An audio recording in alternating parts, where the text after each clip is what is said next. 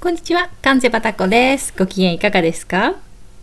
今ね、春休みなので、子供連れで行動することが多くて、もっとね、今あの、うちの子9歳と7歳で小学生なんですけれども、もっと小さい頃、小学校に入る前とかはね、本当にどこに行く時も子連れがデフォルトで、まあなんかやたらたくさんにね、まあなんでしょうね、おやつとか着替えとかを持ち運びつつ、まあいつも一緒に外出してたんですけど、本当になんかね、月日の経つの早くてびっくりしますよね。あの小さい頃にも行ってたような場所に出かけたらなんかね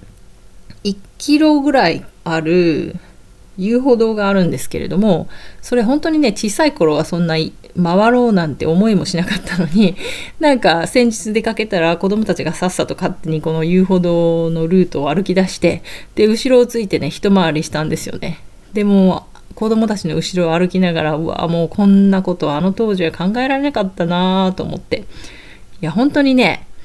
もうあと数年後にはね私の方がね待って疲れたお腹すいたとかね まあ小さい子がよく言うようなことをね言って歩いてるんじゃないかぐらいのね そんな気持ちがしてきましたね。もう早く帰ろうよとかなんか言ってそうですね。であの今でもね小さい子供連れのお母さんを見ると本当にねお疲れ様です。お役目ご苦労様です。でも本当にね小さい子って可愛いなって思ってしまいますね。まあ春休みなので子供たちを見る機会が多いっていうのもあるかもしれないですね。であのその後公立の図書館にも立ち寄ったんですけれども図書館ってねまあその今イギリスは2020年の末からずっとそのいわゆる一般にこうロックダウンと言われる状態でえーとまあ、具体的にはステイホームっていう政府の指示が出ている状態なんですね。まあ、必要最低限以外の外出をしてはいけませんと。で一部の医療機関政府機関、まあ、金融関係とかあとまあスーパーですねそれ以外の業種って基本的に全部閉まってるんですよね。まあレストランパブとかカフェジムスーパー以外のお店ねあと美容院とかも全部閉まってるんですよね。で先週ぐらいから徐々に段階を経て少しずつその規制が緩むっていう今そういう状態なんですけれども図書館はねあの2月の半ばぐらいから再開していてなぜかっていうとその essential であるっていうふうに、まあ、基準が定められたからなんですね。なので、えーと、図書館自体に行って本を読むっていうことはできないんですけれども、えーと、オンラインのカタログデータベースを検索して自分が欲しい本を予約するとその受け取りと返却だけはできるようになってるんですね。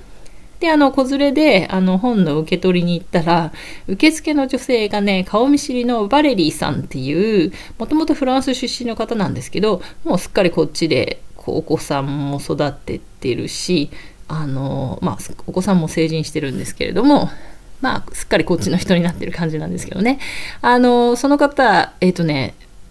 それこそ子供が小さかった頃にあの図書館が主催するお母さんと一緒に歌って遊びましょうみたいなね週に1回30分ぐらいのお遊びの会があったんですよ。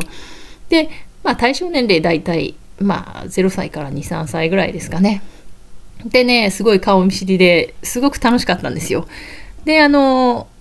歌のお姉さん的な役割をねそのバレリーさんされてたしあとその彼女だけじゃなくて何人かいたんですけれどもまあ大体まあ子育てが終わるぐらいの年齢の人が多かったんですけどこれ本当に楽しくってね あの似たような年齢の子供たちが集まってまあもう見てるだけで可愛いし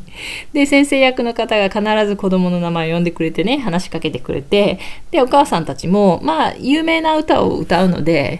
まあ、数回通ったらねみんなで一緒に歌えるようになってすっごい楽しい時間だったんですよね。多分ねもうあの子供よりも私の方が楽しかったかもって思今思いますね。あの今振り返ってみると、まあ、多分ママ友もそんなにいなくて孤独だったんだと思うんですよね。もう当時は必死だったのであんまりその自分の状況とか把握してる余裕もなかったんですけどあと一日中そのよく喋れない子供と一緒にいるのもだんだんフラストレーションが溜まってくるのでまあねまともな大人とコミュニケーションができる機会みたいなね そんな場でねすごく楽しかったんですよね。で、意外とね、子供たちは結構忘れてて、そのバレリーさんと、あ、こんにちは、久しぶり、お元気ですか？って言って、で、子供たち大きくなったわねって言って、この世間話をしたんですけど、あの、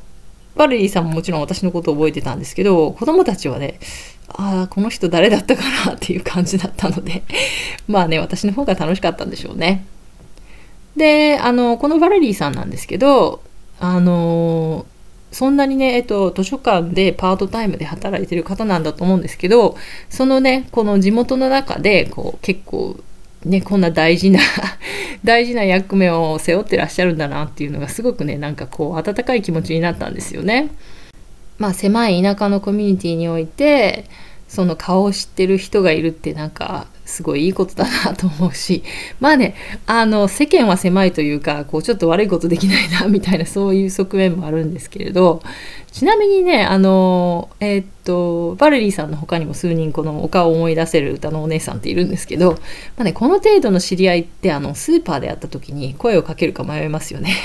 っていうか私迷うんですよ。結構人見知りしてしまってね向こうは覚えてないかもしれないしねとか考えてるうちにまあ機会を逃してしまうっていうタイプですね。今回はまあバッチリ図書館で子連れであったので、まあ、ね、お話することができたんですけど、まあ、お互いにね仕事以外の場所で会った時にはまあちょっと遠慮がちになるかなって感じですね。この辺がね田舎者のイギリス人ってそういう行動様式なんじゃないかなと思いますね。こう割とシャイでプライバシーを重んじるっていう感じですね。まあ私もなんかそんな感じの人なので 性に合ってるのかもしれないですね。でね、あのー、どんな人でもそれぞれ、まあ、影響力の輪とか及ぼす範囲っていろいろだとは思うんですけどどんな人でもねこうはっきりとは目に見えないつながりの中に生きてるんだなって改めて思ったんですよね。で私もねあんまりこう貧相な顔してないで まあにっこり笑って生きていきたいものだなと本当にねどこで誰に会うか分かんないですねこういう田舎に住んでると。あとねそれにしてもねこうコロナでこういうその家族以外のちょっと弱めのつながりっていうんですかねでも確かに存在しているこう大切な人間関係っていろんなところであると思うんですよね。あのそのお母さんと子供が歌う会なんて、まあ、真っ先にね essential じゃないって言って閉鎖さ閉鎖されちゃう感じだしあと私がお仕事で会うシニアの人たちもね意外とねコロナの前はその毎週何曜日は何々の会何曜日はどこどこの集会って感じで結構ね social life が忙しかったりしてた人も今もうはっきり言って引きこもり状態ですからね全部キャンセルになっちゃってなんか本当にね残念ですよね。まあ北半球は夏に向けて、まあ、これから少しマシになるかもしれないなと思ってるんですけど本当にね早くも世界中で解決に向かってくれるといいなと思いますね。はいそんなわけでまた次回までごきげんよう。